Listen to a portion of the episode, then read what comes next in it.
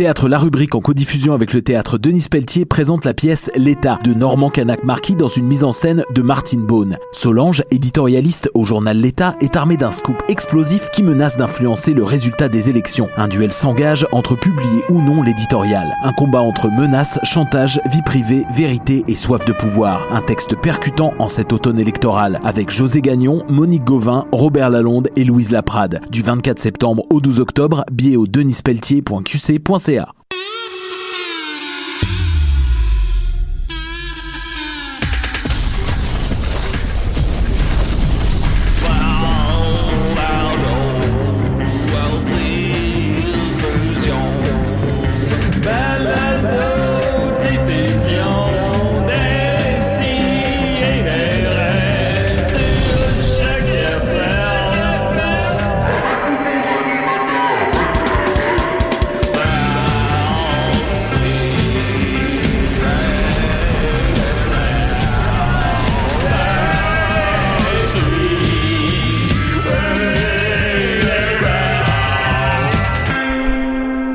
de chance, mais là, je mets une couche.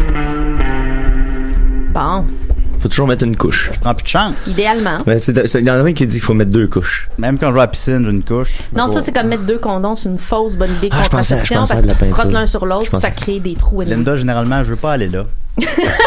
mais je vais le faire. As-tu déjà eu des rapports avec un homme qui a mis deux condoms? Non, mais j'avais vu ça dans une dans une émission là où il parlait de, de sexe. Mike Ward, à Mike Ward euh, a fait ça. C'est peut-être là que t'as entendu ça. Peut-être là que j'ai entendu Mike ça. Ward, quand il était jeune, euh, il, a, il a fait affaire avec une fille de joie. fille- ben en fait, en fait, dans le, tu vas trop loin. Trop. Non, mais c'est vrai. euh, non, mais en fait, la fille du, du, du, du- c'est un couple qui témoignait que le, le, le- l'homme avait euh, donc était séropositif, puis la femme disait pour être sûre de bien te protéger euh, dans ses rapports sexuels avec lui, elle mettait, il mettait deux condoms, ce qui est contre-indiqué. Et d'ailleurs, on nous a beaucoup fait peur avec ça hein, dans la dans la dans la culture où on a, a eu notre éducation sexuelle. Je pense qu'on a tous un peu le même âge, mais statistiquement. Mais Nicolas a 100 ans. Mais statistiquement, euh, le- la transmission du virus VIH par une euh, relation sexuelle vaginale est extrêmement faible. C'est en bas de 1%. là. C'est minime, minime, minime. Puis là, je dis pas ça pour euh, qu'on vire fou, mais juste pour oui. justement qu'on vire pas fou dans l'autre sens. On s'est Oui. fait, on s'est fait euh, faire peur beaucoup avec Ben, ça. sida, c'est juste Frencher, tenir la main. C'est comme ça qu'on transmet ça. Ouais. Ok, parfait. Bon, j'ai Les bols de toilette aussi. Évidemment. ben, maintenant, Nicolas que je prenne des condoms quand on habitait ensemble. Puis, euh, toi- Puis toi, tu prends juste des extra larges. J'ai jamais demandé de condom? Ben, il me semble que oui. Non, non. tu t'inventes des. Ouais. J'imagine même pas la scène que j'allais te voir. Hey, Pierre, petit prêter, capote? Non, mais il me semble. Ouais, d'abord, je sais que Tu t'avais. sortais, t'allais faire le party, puis moi, je restais chez nous. C'est vrai, jouer. par exemple. Mais pourquoi d'abord, je sais que t'avais des condoms larges. ou- C'est-tu, moi? Ben, C'est plus toi qui. Il me semble que je vois bien plus la fouillé scène inverse. de- ça. je, je t'assure, j'ai pas fouillé dans tes condoms. Ça- Pourquoi je dirais faire ça? Ben, T'es assez tordu. le dire. Non, je suis pas fouillé dans tes condoms! Ah, je peux pas croire que t'as mais- fouillé dans ses condoms. Eh. Pourquoi je fouillerais dans ces condoms? Vie privée. Non, pour, y j'ai en, pas. vo- pour y en voler deux. Je me suis déjà couché dans ton lit, mais j'ai pas. mais je Là, en plus. Oui, quand t'étais là, mais je me t'assure que j'ai jamais fouillé dans tes tiroirs. Je, je te donne ma parole. Bon. Fais pas ça. Bon, Seigneur. Et Seigneur. ça servirait contre, ça servirait contre moi encore. J'ai Julien. brisé, Julien. Julien, tu dis quoi? Oui. On est en onde. Shit, moi, je voulais juste que ces statistiques-là soient pour vous, les gars. Ben oui, Là, je là, sais. le- Mon Dieu, là, c'est rendu que les gens sont informés. Ça va trop loin. Ça, là, ça va être de ta faute si le sida se diffuse encore. Absolument. je t'ai emprunté des condoms. Je, je, je sais pas. Moi, j'ai aucun souvenir de t'avoir jamais prêté de condom. Ben, je pense pas non De plus. toute façon, je t'ai donnerais, je t'ai prêterais pas. Non, je comprends. Non, mais c'est ça que je veux dire par là, là. Mais en tout cas. Non, non, je pense pas que t'as fouillé dans mes affaires. J'ai pas fouillé dans tes affaires! Pourquoi je fouillerais dans tes affaires? Parce que t'avais besoin de condom, je peux Non, comprendre. non, j'ai c'est- jamais c'est fouillé- veux pas Hey, fouiller dans c'est tes affaires. pas je un pas- épisode de How I Met Your Mother, ça, justement, pour vrai, littéralement. Ah, Peut-être. Qui fouille dans les affaires de l'autre pour trouver. Des condoms. Ah bon. Puis il y a un épisode de Friends aussi Oui, où est-ce a qu'ils sont de- enfermés dans, dans, il y a un dans- seul dans- condom, puis là, ils doivent s'obstiner. Ouais, c'est ça. qui le mérite plus? Tu sais, il y en a aucun qui peut juste aller en acheter. Hey, quand on fera notre sitcom, quand on fera notre sitcom, là, j'aimerais ça qu'on le fasse notre épisode de condom. Ah, ah, on a un peu une dynamique de sitcom, essentiellement. tu sais, on attaque Nick, puis c'est tout. on l'a On va avoir un épisode aussi euh, de, de Ross, dentaire, ouais. peut-être? De? De digue dentaire aussi? Oh. Une intrigue de digue dentaire? Ben oui. Une intrigue de quoi? Suis de une digue digue dentaire. Espèce de protection de, cette de la... dentaire? Pas c'est quoi la digue c'est dentaire? ça, une espèce de protection On de la vulve pour le sexe dentiste. oral. Hein? Ben voyons. La- Ben oui. On va trouver des photos. J'ai jamais là? entendu ça, une digue dans Ben là, peux-tu vraiment publier des photos sur la page de l'émission? Non, c'est juste pour nous, là, parce qu'on est... On en ondes! On est en Ah! ondes, ça me rappelle. Ah! Oh, Linda commence à pogner le beat. J'aime ça. Alors, à Décideret, 401e, é- 401e émission, pardon. Alors, on est très content. Écoute, j'ai un beau panel, des gars, des filles, ça fait du bien. Euh, j'ai avec moi Nicolas Fournier-Larocque, à qui j'ai prêté des condoms à plusieurs reprises qu'on habitait ensemble. Comment vas-tu, Nicolas? Ça va très bien. Tant mieux. Ensuite de ça, on a Mathieu Niquette. Euh, La gang, je veux juste vous dire quelque chose. Je vous ai menti euh, les dernières fois que j'ai appelé. Hein? Ouais, ça allait pas si bien que ça. Oh. Ah. J'en ben. mettais peut-être un peu par rapport à la situation que je vivais. Euh, là, j'ai pris deux semaines hein, de break. Ça va mieux. Ouais. Euh, j'ai découvert cette semaine que j'avais peut-être des blattes aussi chez Ah, nous. Seigneur. C'est quoi, c'est des, Pourquoi des, pas? des Des petits- blattes, c'est des coquerettes. Ben genre, Ouais. ouais. Oh, mais je suis pas certain que c'était ça. Euh, c'était allé vite, c'était la nuit. J'ai levé un coussin puis il y a quelque chose qui a bougé en dessous. Je sais qu'il y en a déjà eu chez les voisins. Faudrait que Ça, c'est la- centipèdes. Ouais, ben ça, des, des gars, ça fait avec des gorilles cette affaire-là. Mais les centipèdes, ça je sais comment ça marche ton affaire. euh, Ouais, il va y avoir Oui, des oui, centipèdes, après ça je vais avoir des petits rongeurs, après ça je vais avoir comme Non, un, mais les centipèdes, un c'est petit- cool. un Tu restes un aux petit mammifère puis non, arrête. Avec un ça, chat, un chat ça dégénère ces affaires-là.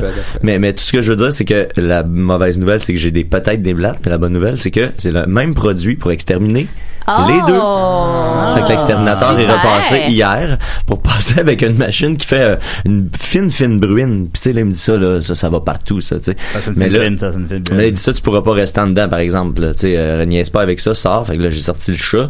Je suis sorti moi-même. Puis là, le type, il, y a- il, y a- il en a vraiment mis partout. Puis là, après ça, je, je regardais par la fenêtre, puis il était dans le salon. Puis à un moment donné, comme il était comme... Il avait fini. Tu sais, quand tu, tu te recules, mettons, pour admirer ta job un peu, là. Ben lui, il s'est comme reculé, mais en enlevant son masque, tu sais. Puis il a comme... tu sais, il était debout dans le milieu du salon, puis il, il ziotait ça de gauche à droite, tu sais, puis euh, il était fier de lui, puis là, moi j'attendais dehors, là il vient me voir, puis il fait, il rouvre la porte, mais sans sortir, il reste dans la cuisine, tu sais, quand même dans le milieu de la cuisine, puis là il me parle de, de là, puis il fait, là, c'est bien important que tu restes dehors, tu rentres pas, tu respires pas ça, comme là moi ça fait une minute que j'ai enlevé mon masque, la tête commence déjà à me tourner, Seigneur. Des petits buzz gratuits. C'est ça que j'ai soupçonné, C'est comme un genre de crocodile Dundee de, de- de la, de la punaise. la- Steve Irwin. ça c'est Crocodile Hunter. Ouais, ben, Ah, ça qu'on voulait dire, c'est ça qu'on voulait c'est dire. Je non, non, sais non, pas. non, moi j'ai ajouté une autre personne de plus. ok, ok, là, toutes les, les Crocodile Boys. Tous les Australiens, crocodiles, euh, euh, le, Mais- gars, le gars dans Wild Boy. Mais ouais, sinon, euh, tu sais, je, je, je me suis pas fait repiquer depuis les, les quatre dernières. Tu sais, fait que je me suis fait piquer 18 fois en tout, mais avec, tu sais, deux shots.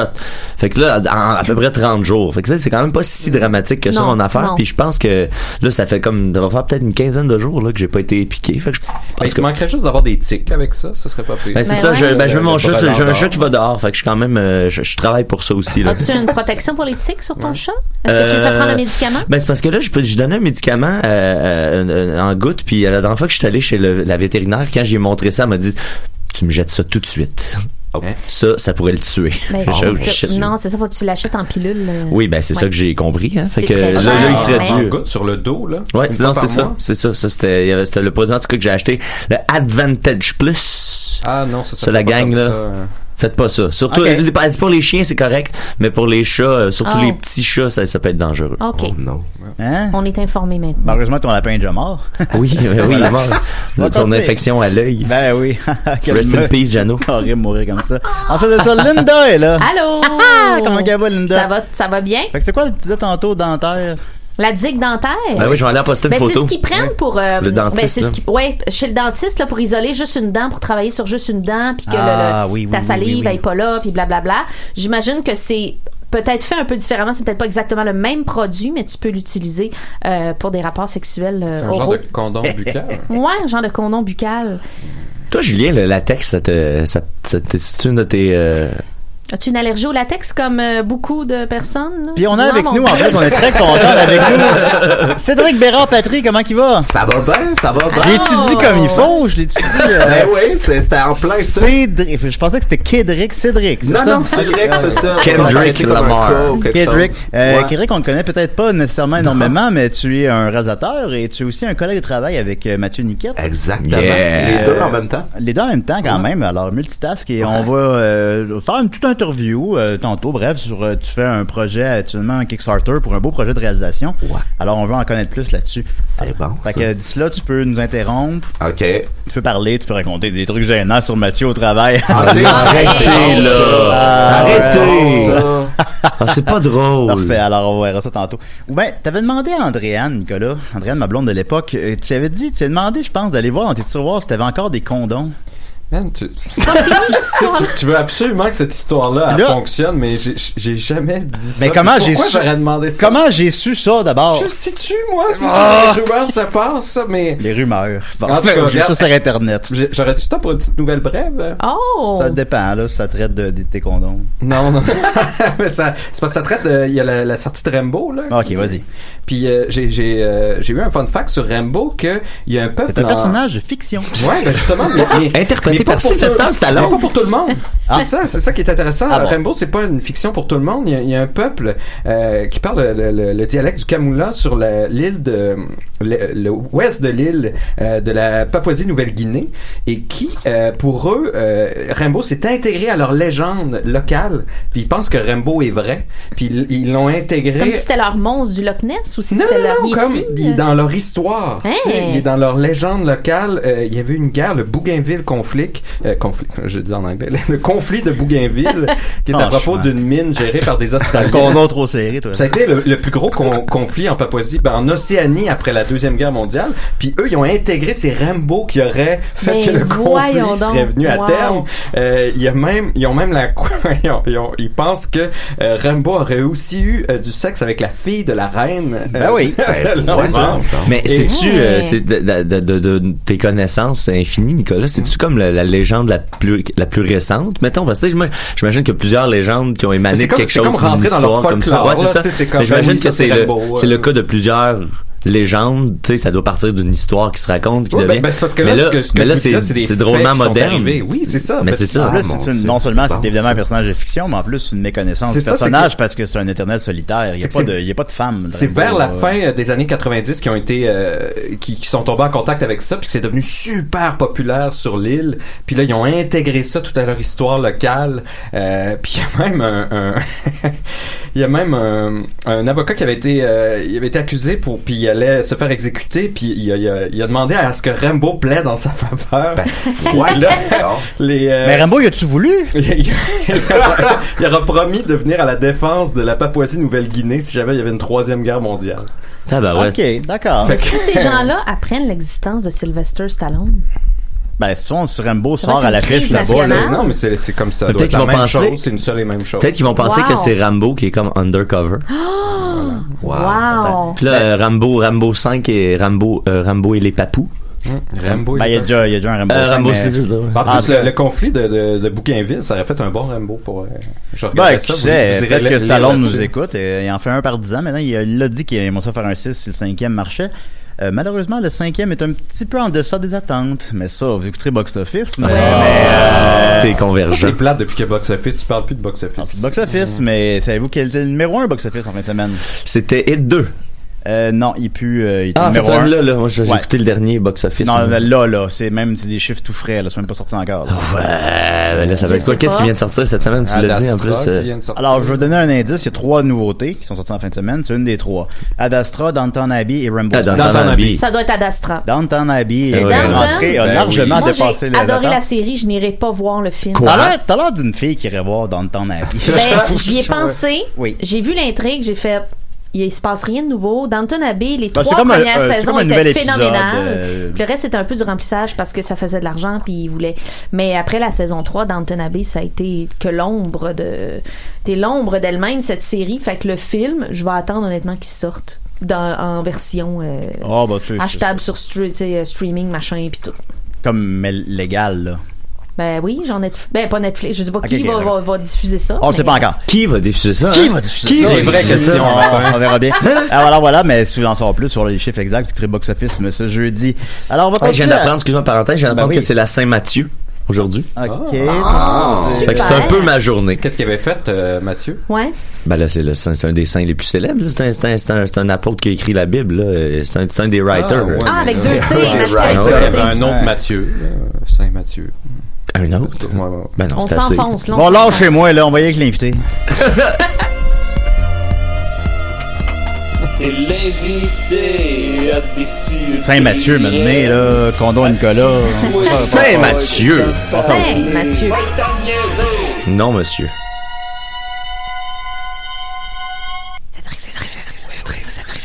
Oh mon dieu, c'est bien. C'est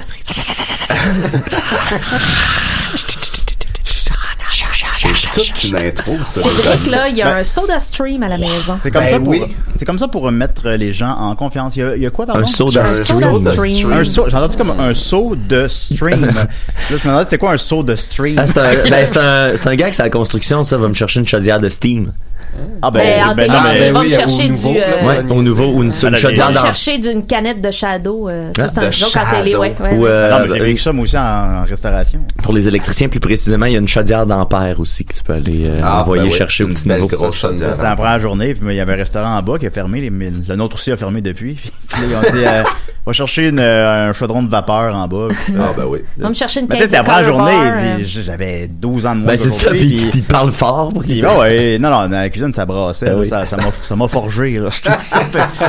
C'était, rough en tabarnak. Fait que là, quand ils disent de quoi, ben, tu le fais. OK.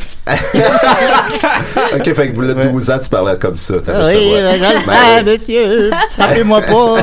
Non, c'est Ça la fait- où tu travaillais. Ça fait 15 ans, même. C'est au Cap-Vert, ça s'appelait. Ça existe plus aujourd'hui. euh. Voilà. Ça, ça que- ramenait des filles du cap -Vert. Non! Non, mais t'es ramenais, tu couchais pas avec, là, c'était juste. Oui, ben, euh, Natacha, puis Marie-Christine. t'avais- t'avais plein d'amis euh, filles. Ben oui, je sais, c'est le fun. En tout cas, ben, fait que c'est ça. euh, alors, Cédric, euh, tu, Oui! tu l'as, j'allais voir dans le chambre Nicolas, des tiroirs. Puis là, euh, Fait Y que c'était- des condoms, finalement? ben, je, non, je suis pas allé dans les tiroirs, Nicolas. Bon. Euh, c'est- donc, Cédric, euh, non seulement tu es le collègue de Mathieu, mais évidemment, tu es un réalisateur. Alors, euh, t'as, t'as quel âge, là? Euh, moi, j'ai 25 ans. Bon, t'as l'air d'avoir 12 ans. Jeune. Ah, ben oui, ben oui.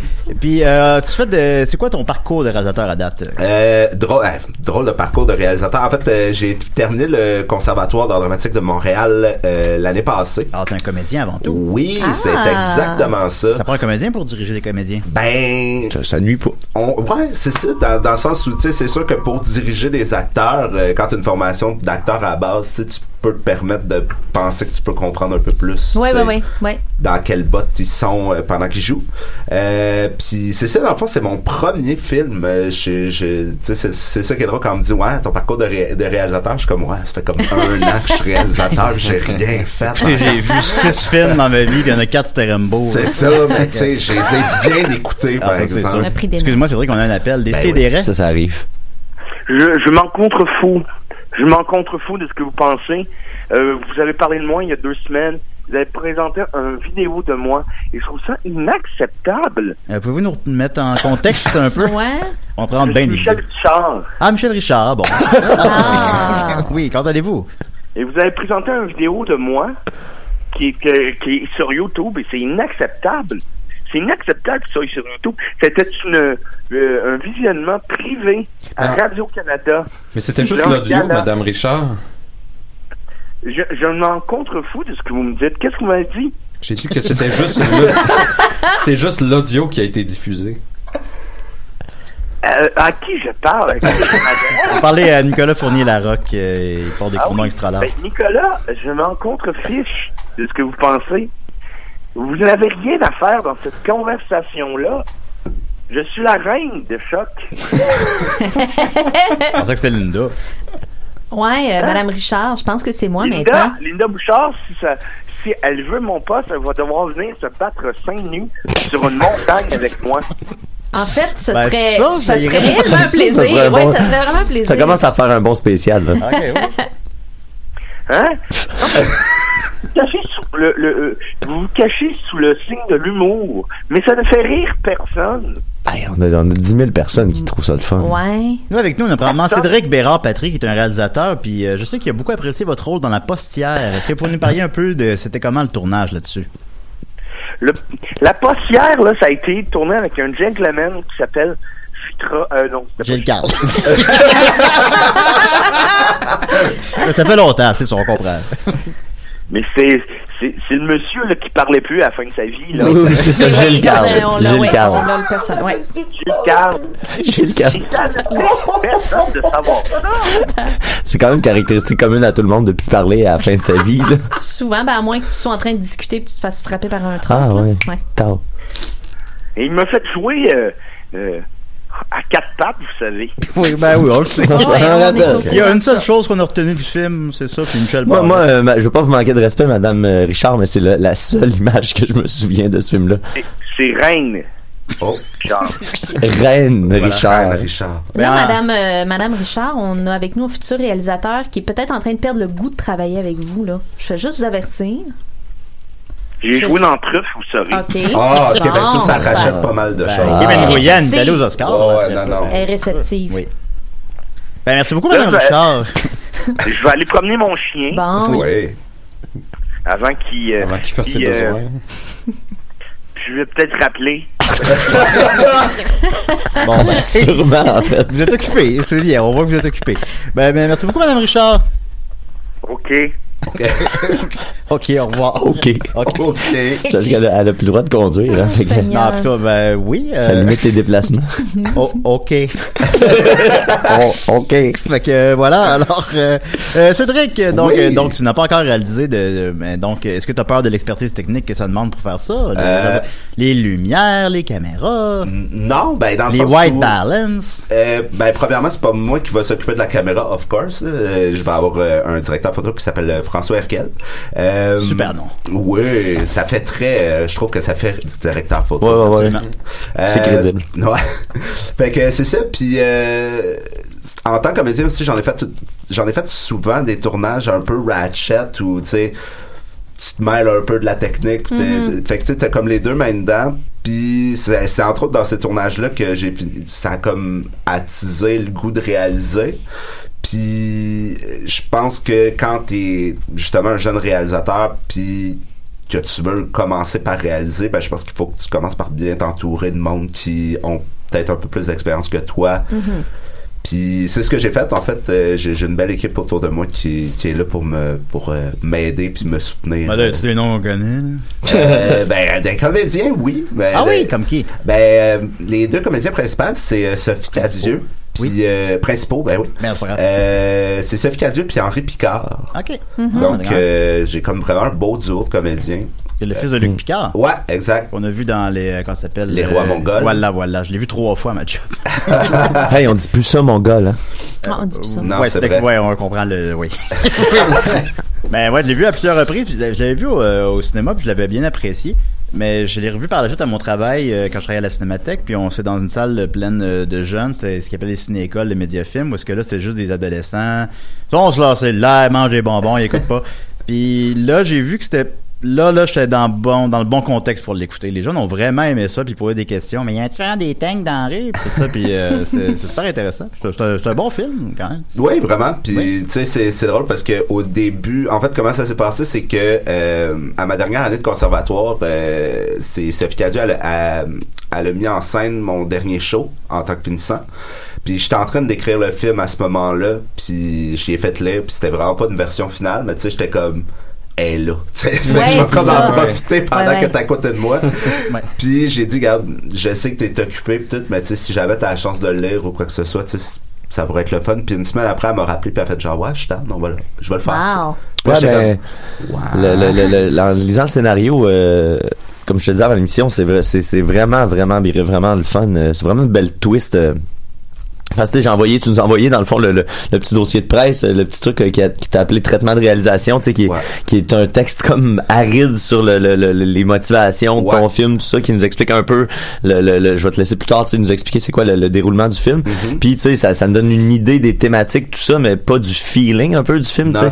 Puis euh, à la lecture du, du, du scénario, tu sais, ça, ça nous plonge dans quelque chose qui, qui tu sais, je me demandais comment t'allais passer de l'explication euh, à quelque chose de plus concret dans, dans la réalisation. Puis c'est c'est vraiment le fun. C'est vraiment, euh, tu sais, c'est ça, c'est vivant, puis c'est c'est c'est trash, c'est brutal, euh, c'est ça nous rentre dedans. Euh, puis tu sais, on parlait plutôt de ton ta, c'est ta première réalisation, tout ça. Il y a beaucoup de, de, de, de trucs très techniques, très visuels. Euh, comment comment ça t'est venu de passer sur une approche qui est vraiment basée sur le, dans les, les- le, le- le- le plan de caméra, le, rapport du point de vue, euh, les, effets visuels, tout ça.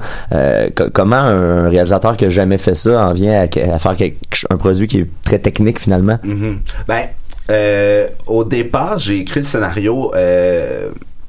C'était supposé être un texte, en, en fait, c'était supposé être une nouvelle. Puis euh, j'écrivais dans le fond une série de, de nouvelles poétiques avec une, une, une de mes amies qui s'appelle Eve Landry, mais ce n'est pas euh, la Eve Landry, c'est comme Eve Landry Ah. B, qui écrit des textes. Elle euh, nous entend, puis elle trouve pas ça bien fin. Non, mais elle, elle est très Ben, bonne. elle travaillera exemple. pour devenir Eve esti. ben oui, ça vole pas. Ben. On a d'ailleurs passé une soirée complète à genre essayer de trouver un autre nom, tu sais, juste pour être Ben, sûr que. FB.Landry. Ben, c'est, ça, ça a été une des solutions, là. On s'est dit comme FB Landry, ça pourrait être pas pire. euh, fait que c'est ça, j'ai, puis en écrivant la nouvelle, euh, je me suis, je me suis comme laissé prendre au jeu d'écrire genre c'était comme bizarre un peu. Il y avait comme de l'action il y avait du monde qui parlait pis tout tu sais puis j'étais comme c'est plus qu'une nouvelle tu sais c'est plus que un, un petit deux trois pages que tu vas lire puis tu vas t'imaginer tu sais. Il y avait vraiment quelque chose de visuel tu sais. Il y avait puis après après coup j'ai décidé bon je vais je vais m'essayer je vais juste l'écrire en scénario je, je, je- vais je vais juste essayer. Puis quand j'ai fini par écrire le scénario complet, une, première version, je l'ai fait lire à mon ami Charles-Antoine Cloutier, qui est producteur sur le film. Euh, puis il m'a juste dit comme ok on le fait genre on, va le retravailler on va t'entourer puis on va juste le faire tu sais. Puis après coup c'est là que bon là, tout est rentré on a parti notre boîte de prod qui s'appelle Atrium Film Euh, on a été Pourquoi cher- Atrium? euh, Atri- ben, en fait, ça c'est drôle parce que tu te cherches un titre pour tes affaires, puis là t'es comme, tu sais, c'est tout le temps compliqué, genre. C'est Michel temps- Richard. On va prendre plus tard. On va attendre un Non, peu. non, on va te laisser non. finir ta Oui, phrase. oui, Euh, fait que c'est ça, ben, Atrium, en fait, c'est tombé de, genre, on était sur, euh, on a juste tapé des champs lex des, des, des genres de mots sur Google. Puis là on était comme ok euh, on va aller voir le champ lexical de tel mot. Puis là le champ lexical de tel mot. Puis là maintenant on est tombé sur Atrium puis on était comme c'est bien beau comme mot ça. puis on était voir la définition puis tu sais Atrium a comme trois euh, définitions. C'est c'est probablement un, un, un principe à, à- euh, comment on appelle ça? C'est c'est c'est comme une verrière si on veut là c'est comme une place dans la maison où genre c'est immense puis c'est tout vitré puis c'est Mm. comme tu sais ça inspire la grandeur puis Comme la dans la maison de la famille Adams dans le fond. ouais genre Ouais, c'est vrai. Mais c'était l'espace ouvert chez les Romains dans C'est la ça, maison. c'est où est-ce ça. que l'eau de pluie pouvait s'accumuler. Exact. Fait que tu sais comme il y avait tout le temps comme cette espèce d'idée là de grandeur, de, de, de, de lumière et tout. Euh, Il y, a, il y a aussi une partie du cœur qui est euh, considérée qui s'appelle atrium, qui est l'atrium du cœur. Euh, puis il y en avait une autre. En tout cas, bref, les trois définitions, on trouvait qu'il y avait tout un lien avec notre vision du cinéma. Ça notre respire vision- la vie. Ouais, c'est Mm. ça. Oui. C'est ça. Puis le scénario en fait partie aussi dans le sens où le scénario est comme parle de choses trash si on veut tu sais il y a- il y, a des moments qui sont moins tendres que d'autres mais qui ter on ter je veux je voulais terminer le scénario en fait avec un de la lumière tu sais. Une espèce d'appel à, à, à l'amour euh, puis à c'est ça à, à, à l'amour d'être à, à- à l'amour d'être ensemble à- au fait d'être ensemble puis je voulais simplement dire à la fin du film que peu importe ce qui se passe, peu importe les mauvais moments qu'on peut avoir dans la vie, il va toujours avoir quelqu'un pour nous serrer dans nos bras à la fin. Oh, t'es sûr de ça? Ben oui, c'est Ok. cute de même. Ah, merci, ça me fait du bien quand Ça- même. Ça me fait plaisir. Ouais, dans les influences techniques aussi que tu mentionnais, euh, Le Fils de Sol ou Ouais. euh, les films de Gaspard Noé Ouais. pour la, la vue en troisième personne, que tu suis quelqu'un avec la, la vision restreinte, tout ce que c'est les bruits ambiants autour, Ouais. deviennent développe une inquiétante étrangeté, ou est-ce que tu comprends pas qu'est-ce qui se passe autour de lui. Ouais. Euh, c'est intéressant tout ça comme influence quand même. Quel film qui t'a influencé beaucoup, puis quel film t'aimerais... Euh... bon, quel Euh, film t'a influencé beaucoup? Ben, je dirais que il y, a- comme plusieurs plans sur lesquels j'ai été influencé, considérant le fait que j'ai jamais fait ça de ma vie. J'ai- pris des influences puis j'ai essayé de les tweaker à, à, à- à- dans le fond, de les tweaker à mon avantage. Puis euh, du côté esthétique, euh, Manchester by the Sea m'avait vraiment sidéré par Ok, les. Hein? C'est- C'est bon ça? C'est bon ça? C'est sa voix quand il y avait Eh, 12 ans. C'est bon ça. Euh, Des- fait que c'est ça pour les couleurs. Euh, je dirais, ouais, Manchester by the Sea, euh, il y a comme un côté, euh, toutes les couleurs pastel mat qui, qui, qui déforme un peu la réalité, mais qui, qui la rend tangible quand même. Tu sais, c'est pas trop, euh, c'est pas, c'est pas du gros expressionnisme, mais ça reste que ça apporte un côté un peu, euh, ça te rend pas bien. Tu sais, dans, dans, dans, dans Manchester by the Sea, tu finis par comprendre que les couleurs pastel mat reflètent tellement le personnage que peu importe le visuel, que ce soit le visuel ou les scènes trash du film, ben, la couleur respecte le fond du scénario. tu sais. Ouais. Fait que il y a ce côté-là. Euh, Manchester by the Sea, je dirais euh, pour ce qui est, euh, je dirais Enter the Void de, de Gaspard Noé. Oh, pour c'est tout- bon. Oh, très bon, ça. C'est un bon film, ça. Si tu fumes un petit genre de bat, film, là, tu finis, ça. tu vas pas te coucher, Non, là, non, tu sais. Tu peux pas aller te coucher. Tu fumes un autre petit bat après.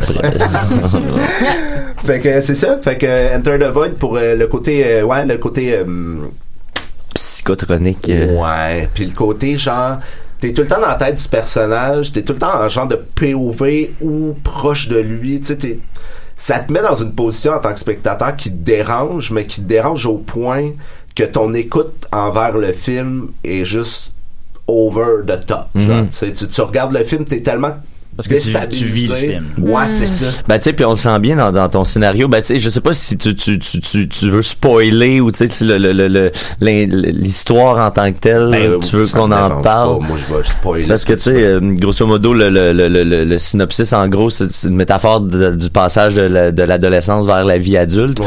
Euh, puis de la façon que toi tu l'exprimes c'est que c'est un adolescent qui se trouve à vivre une expérience ultra traumatisante Euh, puis là tu viens de parler du point de vue puis c'est- c'est comme ça que ça s'exprime un peu au début on est dans le personnage. On vit comme lui avec lui le, cet événement là traumatisant qui est la fausse la fausse couche de sa mère. Au Ouais. final lui à 16 ans il est obligé d'aller faire un lift à sa mère pour aller la- l'amener à l'hôpital pendant que sa mère fait une fausse couche sur le banc d'à côté. Puis c'est ça que je trouvais génial dans, dans le truc c'est que c'est tellement oppressant.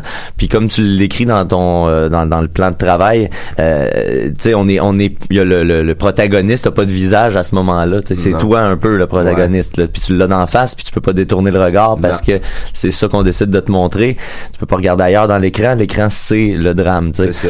puis pour arriver à, au moment où la mère le quitte et que le type reste dans l'auto et là la caméra change de plan et là on, on assiste aux conséquences du départ de la mère C'est qui ça. est- puis, qui- puis ça c'est tout ce, ce, ce changement de perspective là pour transformer le, le- le- pour expliquer le point de vue puis de voir après ça la personne être désemparée puis de plus avoir de repères parce que à ce moment-là, le seul personnage qu'on a vraiment vu, c'est le personnage de la mère. Puis après plusieurs minutes que tu t'es forcément attaché à quelqu'un qui est en train de vivre quelque chose de traumatisant, C'est ça. ben là, t'as pu, t'as- faut que tu recommences le même processus. Ouais.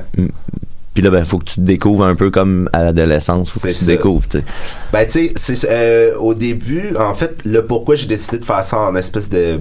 en POV, en fait. Euh, en, en- Comment on appelle ça en français? Une, une vue. de première, première de personne. subjectif. Subjective. Pizza.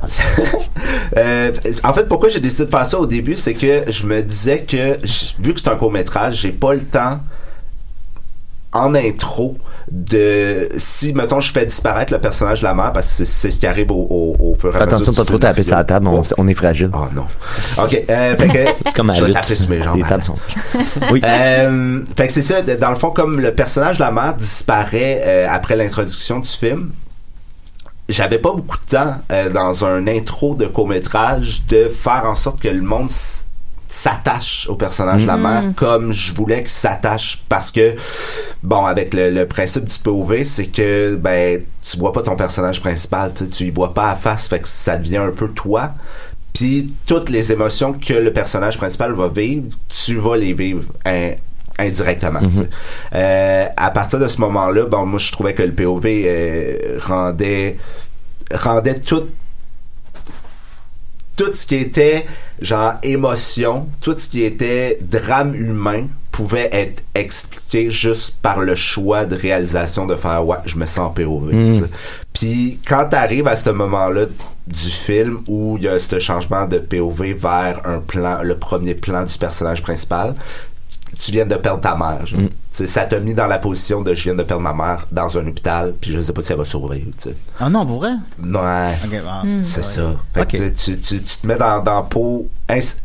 implicitement, le POV rentre le spectateur dans la peau du personnage principal, puis c'était comme mon but pour donner un genre d'électrochoc dès le départ. tu sais. Ouais, puis c'est Ben, euh, écoute, même à la lecture, c'est c'est c'est marquant, tu sais, ça, ça, ça frappe euh, l'image de tu sais la- c'est ça la- le, le siège de voiture quand la mère s'en va, tu sais qu'il il est en train de paniquer dans l'auto avec le, le, le banc plein de sang à côté, Ouais, tu sais, puis euh, Bon, on c'est- n'énumérera pas toutes les scènes. non, non, mais, c'est- euh, non, non, mais je, je l'avais déjà mentionné. Ben oui, euh, J'irai pas plus loin. Ben non, c'est ça. On a, ben justement, ce qu'on veut voir, c'est nous, on veut voir le film. Fait que Ben qu'est-ce oui. qu'on peut faire, Cédric, en terminant?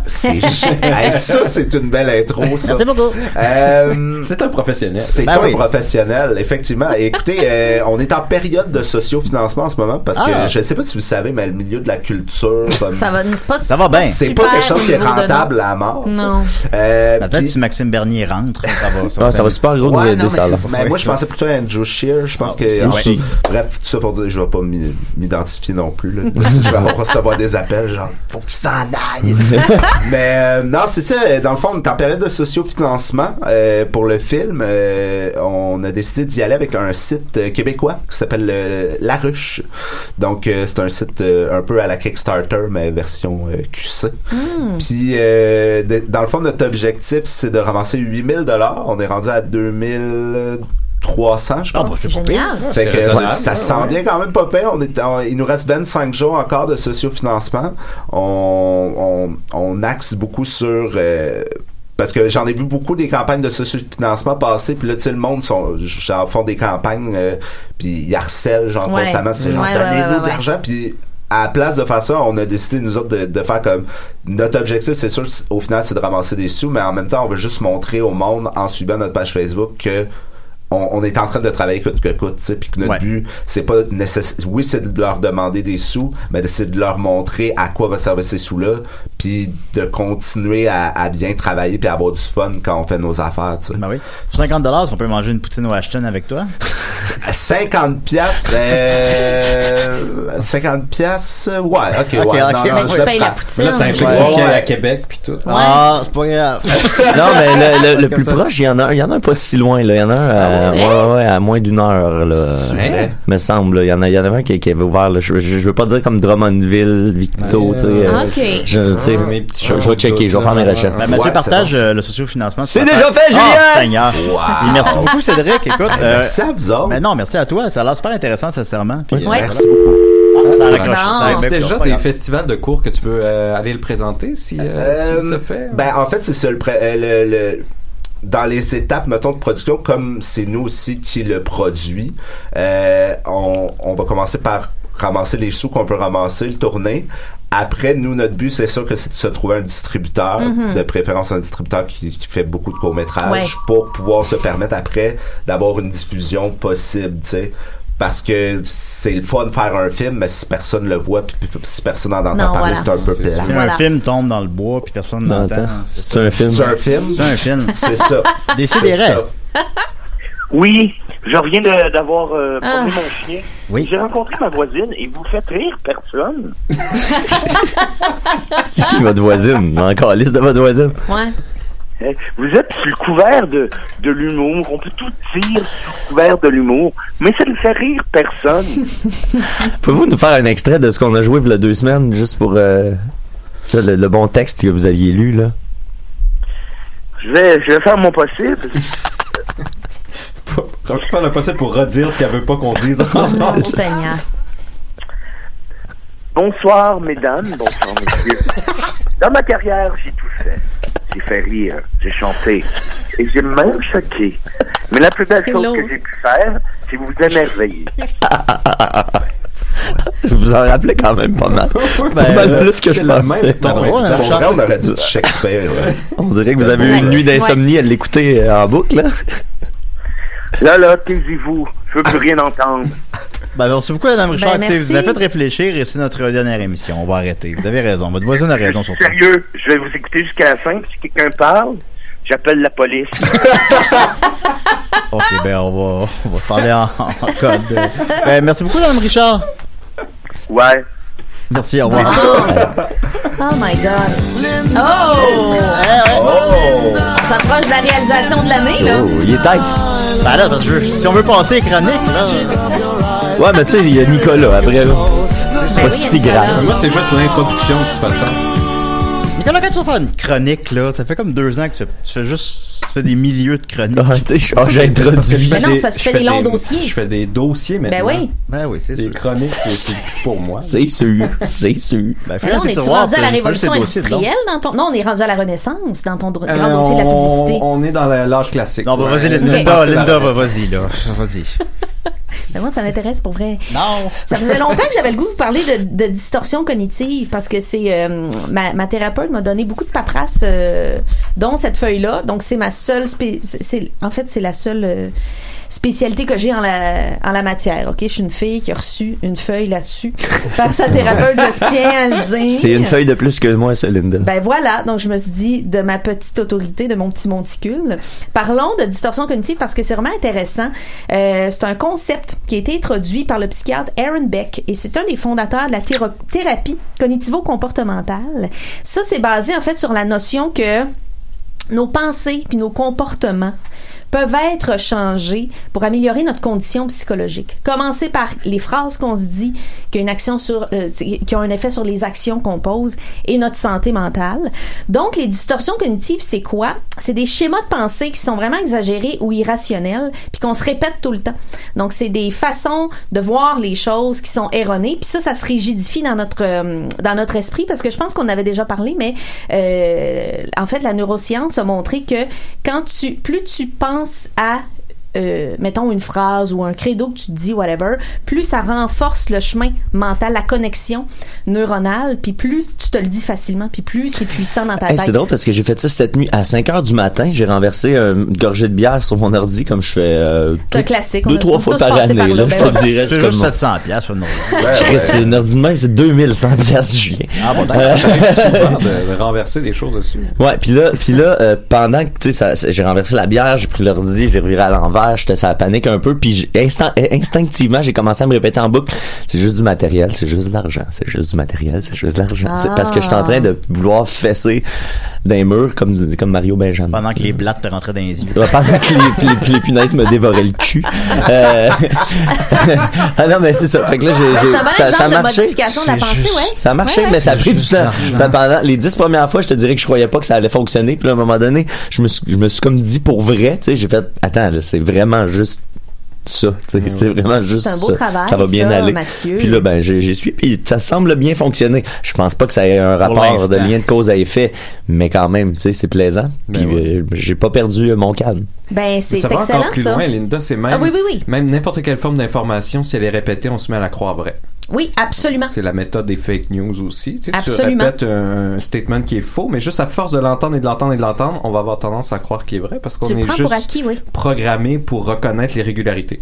Puis non, ben, ben, oui, puis c'est pour ça que justement, quand tu as des schémas négatifs qui te roulent dans la tête, euh, pourquoi ça donne de la dépression, de l'anxiété, c'est que justement, ça devient ta vérité. Mm. C'est extrêmement tenace. Puis même si tu dis des choses négatives sur toi-même, là, ça devient la vérité des autres autour de toi, même s'ils le pensaient pas à la base. Tu peux renverser ta bière puis dire voyons maudit niaiseux innocent je donc ben un pas bon un pas fin. Ah, j'ai fait ça, j'ai ben, cassé la bouteille, je me suis, je me suis ouais, ouais. lâché un peu. là. En tout cas. ça. drôle.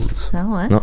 Ben, c'est ça. Euh, fait que notre cerveau nous joue des tours. Disons que c'est une analogie, c'est un petit peu léger comme analogie parce qu'on peut souffrir beaucoup et longtemps à cause de nos distorsions cognitives, puis à différents degrés, tout le monde en a, je vous l'annonce. On en a Ah, pas tous. moi. Julien- Toi, tu vois ça clair, clair, Ouais, clair. Julien, Julien le grand sage. Julien, Absolument. il est allé chez l'optométriste de, de tout ça, là, puis euh, c'était parfait. Mais on va en observer quelques-unes de ces fausses croyances euh, tout à fait toxiques. Alors, elles ont des beaux noms, vous allez voir. Alors, euh, là, j'en donne juste quelques-unes parce que c'est infini. Le tout ou rien. Alors, ça, on peut aussi appeler ça le clivage, à ne pas mélanger avec cleavage. Hein? Ouais, Ce serait un bon nom d'animalerie, ça, tout ou rien. Oh! Oh my god, c'est vrai. Quand même, hein? Ou d'un spécial de décider. hein? Mais là, Oh.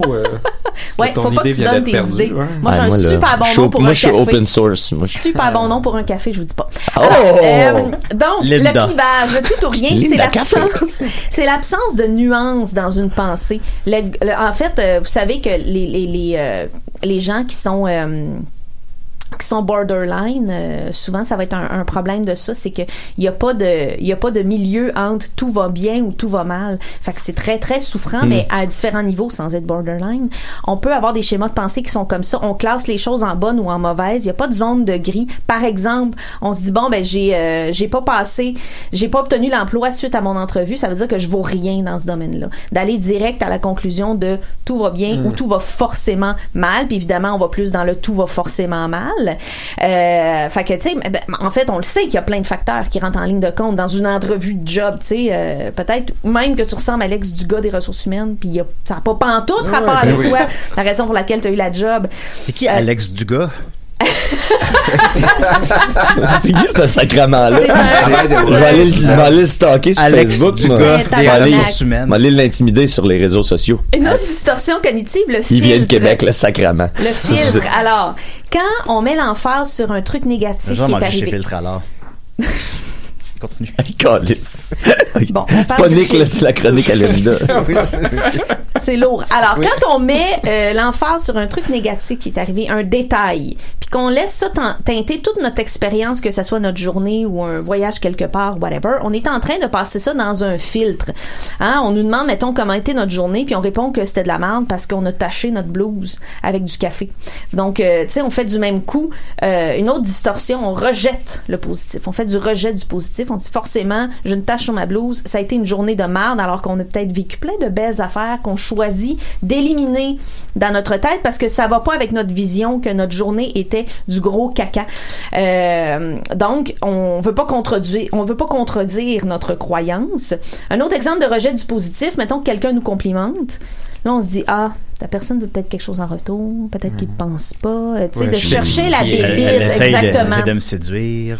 On cherche la bébite. voler mon cash. Voler mon voler cash. mes condoms. Ah! Devrais les trouver d'abord. Ça, c'était juste opération de reconnaissance. Exact. Un autre euh, distorsion, les conclusions hâtives. Par exemple, on peut faire des interprétations indues qu'on appelle où on se dit qu'une personne nous haït sans vérifier si c'est vrai. Tu sais, le fameux je sais pas pourquoi, mais ma face y revient pas. Alors qu'il y a pas de, on n'a pas demandé à la personne, on n'a pas, on n'est pas allé plus loin que se dire cette personne-là, ah même pas. Puis ça peut aussi, Ah, même pas. ouais, ça, c'est comme, ah my god, mais vraiment pas. oui, c'est ça.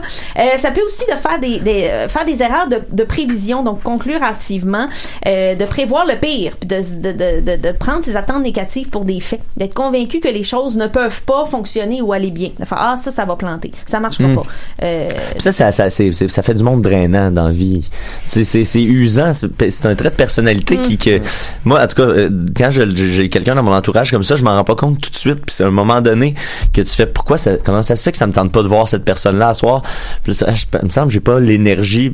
Fait que ça, ça veut dire que cette personne-là te prend de l'énergie. Puis c'est Ouais. souvent parce que, ben non, c'est pas si pire que ça. ben Tu non, essaies de, il faut se dire que cette personne-là, il y a de la souffrance. en Ben oui, ben oui, clairement, cette, clairement, ouais, clairement. ouais, Ah, c'est ça qui est ouais, dur, c'est que ça commence toujours empathique. T'es comment pour Ben oui, personne, exact. tu sais, c'est, il arrive tout le temps des affaires planées, c'est, non, non, il arrive tout le temps des. Ouais, c'est ça. Mais l'espèce de- Mais l'espèce Tout de. le Il y a des gens qui rentrent tout de suite en combat de Ah non, moi c'est pire, c'est pire. Tu racontes quelque Ouais. chose qui est arrivé, puis là, ah, la personne a un contre-exemple pire. Là, tu fais Ah là, on rentre dans un combat qui n'aura ça fait pas personne âgée à l'hôpital Oui, qui se compare ça, les bobos, là. C'est ça. Puis ça va finir par la personne qui se rentre un couteau dans le ventre en disant Regarde! Check-moi comment ça va mal. pire, c'est ça. Non, mais tu dis ça, Linda, mais moi, c'est pire, là, honnêtement.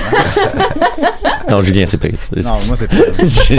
Ah ben ça nous amène à une autre Ah distorsion qui est le raisonnement émotif. Émotif. C'est quand on prend nos émotions les plus sombres pour la réalité. Euh, par exemple, on juge que quelque chose est mauvais parce que nous, ça nous fait peur. Comme, mettons, le motocross ou euh, notre voisin qui porte des lunettes Attends, de attends, kidnappeur. On dit, ah, Comme mettons le motocross. ben moi, ça me fait peur, le motocross, mais ça... Ben, le bungee. Non, non, mais pour quelqu'un qui, c'est, de Valleyfield, je comprends le, je comprends le référent, Mais t'as peur que des gens en motocross arrivent Non, elle a peur des gens en motocross. Ben, moi, Elle a peur de faire du motocross. C'est ça. Non, C'est ça, j'ai peur du motocross. Ouais, le concept chose. du motocross, Ouais. là. Ok. Comme, comme les régates, là, tu sais. t'es- Elle a pas peur t'es- de savoir une moto dans la rue, Nicolas. Non. Elle a peur de faire de la moto. Mais Ou de croiser quelqu'un qui Fait de- la moto. t'as-tu des occasions d'en faire puis t'as dit je peux pas, j'ai peur?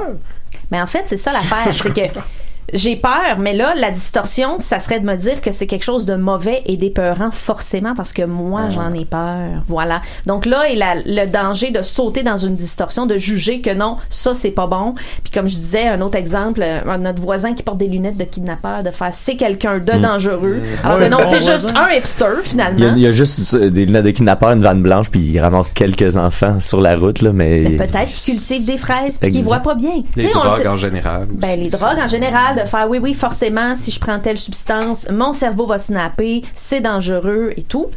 Euh, donc, on peut aussi, mettons, se juger automatiquement coupable quand on ressent de la culpabilité. Tu sais, je me sens coupable parce que mon ex a de la peine, alors je suis coupable de son malheur. Non, il y a plein d'autres choses qui entrent en jeu. Donc, se sentir coupable ne veut pas dire être coupable, mais le cerveau est bon pour distordre ça puis de faire non, je suis coupable de ce qui s'est passé. Notre La- place, c'est pas toujours de sauver les autres. Non, effectivement. Faut se sauver soi-même. La C'est pas carte- juste des jokes, là. Là, le, le prochain mot, il Tout le monde est s'est retourné. Tout le monde s'est retourné. Ça, c'est mon Julien, ça, mon Julien qui a de la profondeur. Ah, la ben profond. catastrophisation. Oh, ça, j'aime ça comme mot. Oui, hein? C'est quand on surévalue, on surévalue, pardon, les risques et l'ampleur des possibles conséquences négatives de quelque chose. Mm. Ici, on peut mettre tous les classiques comme ma vie est finie parce qu'il est arrivé ça. Je réussirai rien. Moi, me Ah. faire attaquer dans une ruelle. euh, Dans une ruelle.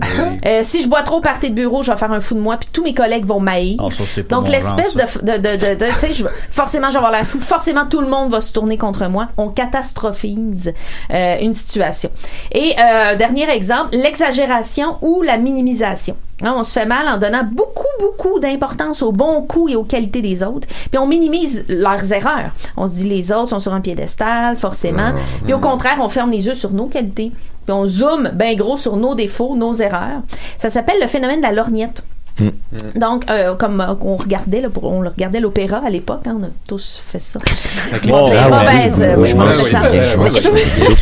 Étrangement, les ben, réseaux sociaux, ben, on va se le dire, hein, c'est censé élargir notre connexion au monde, mais ça fait une très bonne job pour rapetisser le champ de vision de notre lorgnette. hein, parce les vacances parfaites. Mais Les ça, vacances ça, moi, ça, partielles. ça, dans le bout, où j'étais plus déprimé. Ça m'a vraiment sauvé de me dire, de commencer à me mettre dans la peau des autres, puis de faire, si j'assistais à ce comportement-là, est-ce que je crèverais d'un rideau, tu sais, je capoterais-tu ma vie à voir quelqu'un agir comme je viens d'agir, puis tu sais, 100% du temps, la réponse est, ben non, je m'en calisserais, tu sais. Non, ben tu sais justement, tu sais on se com- on se compare, tu sais on, on voit les autres comme étant euh, des saintetés, puis nous des mardes, on se dit ah, on dit cette personne-là elle a monté le Kilimanjaro, euh, puis elle boit du elle boit du vin équitable, puis moi j'ai monté un meuble Ikea, puis j'ai mangé des Cheetos, tu sais.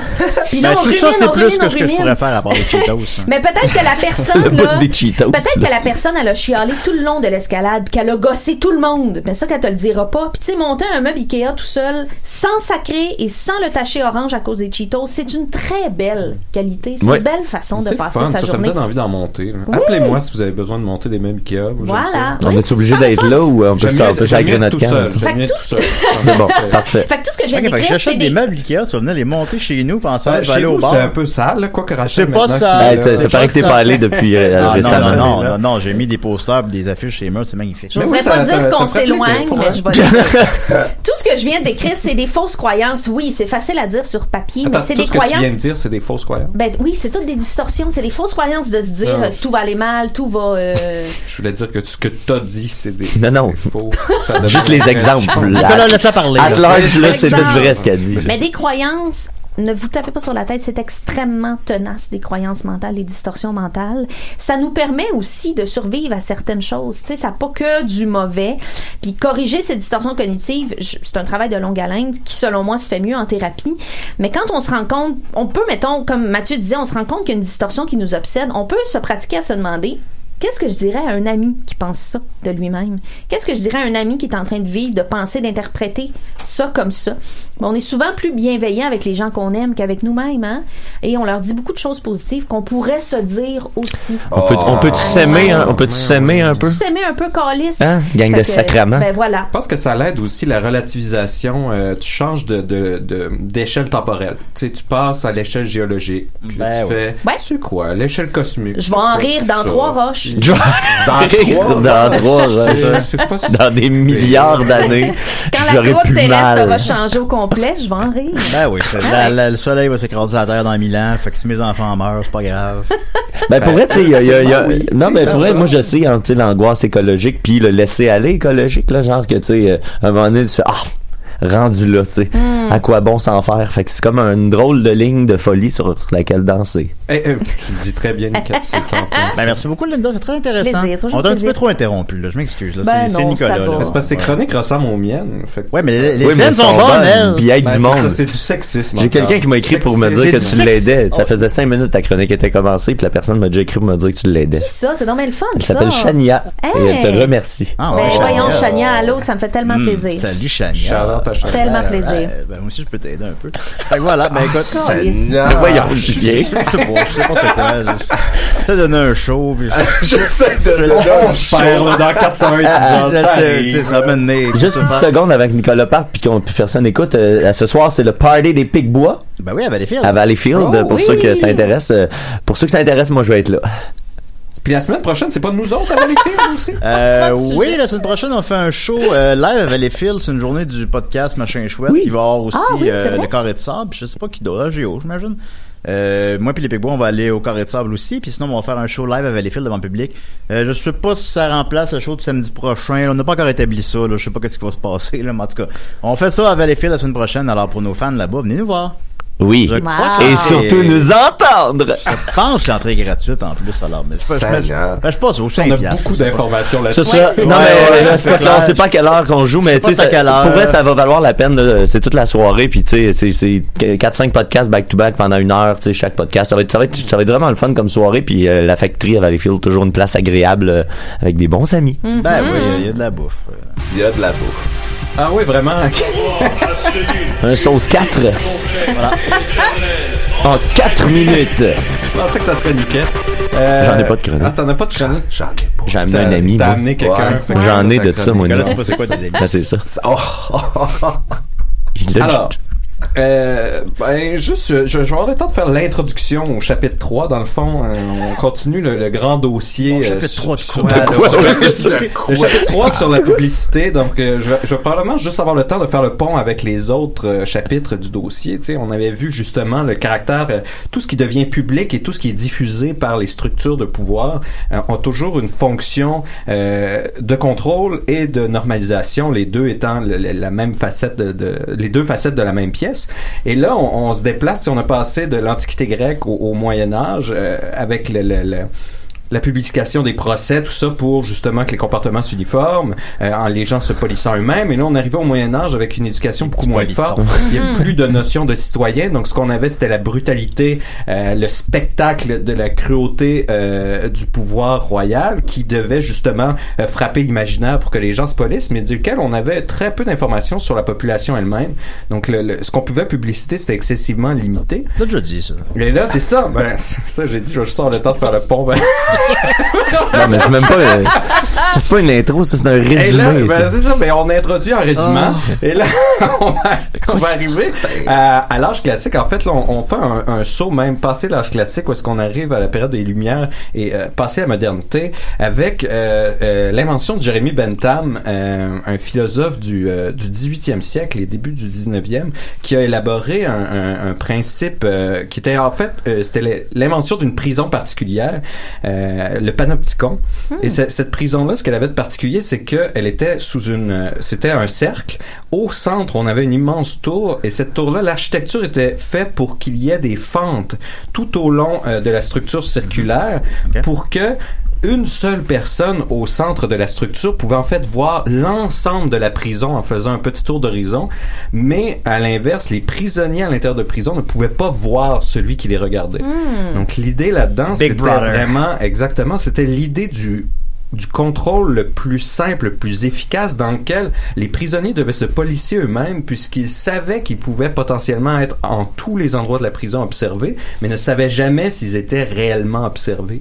Et là, ce qu'on va voir, c'est toutes les conséquences. jamais observé. Ce qui est intéressant et ce qui est que c'était même pas une prison, ça- dans le fond. Et ça a été étudié à gauche, à droite par des sociologues, des philosophes, des théoriciens. Euh, cette, cette structure-là 30 secondes. architecturale, parce que on, on réalise aujourd'hui qu'on est, c'est, c'est- c'est- cette, cette efficience-là mène à, facilement à une espèce de totalitarisme dans lequel le contrôle de grands nombres et l'information concentrée en un seul centre devient excessivement efficace et possible. Hmm. Et c'est cette concentration-là, non pas pour le système de prison, mais pour les sociétés et pour la société de consommation qui est encore aujourd- aujourd'hui utilisée. Donc, on va faire ce pont-là entre Wow. comment une structure, la- l'architecture d'un bâtiment est devenue l'architecture de la société de consommation dans lequel c'est la compagnie qui est au centre et qui a le plus d'informations pour les potentiels produits à vendre.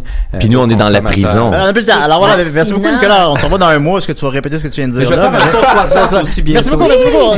Merci Linda, merci Mathieu, Hey, merci Cédric, merci. Michel Richard. On se voit la semaine prochaine pour la 402e émission. Venez nous voir à Belle live. Bye bye.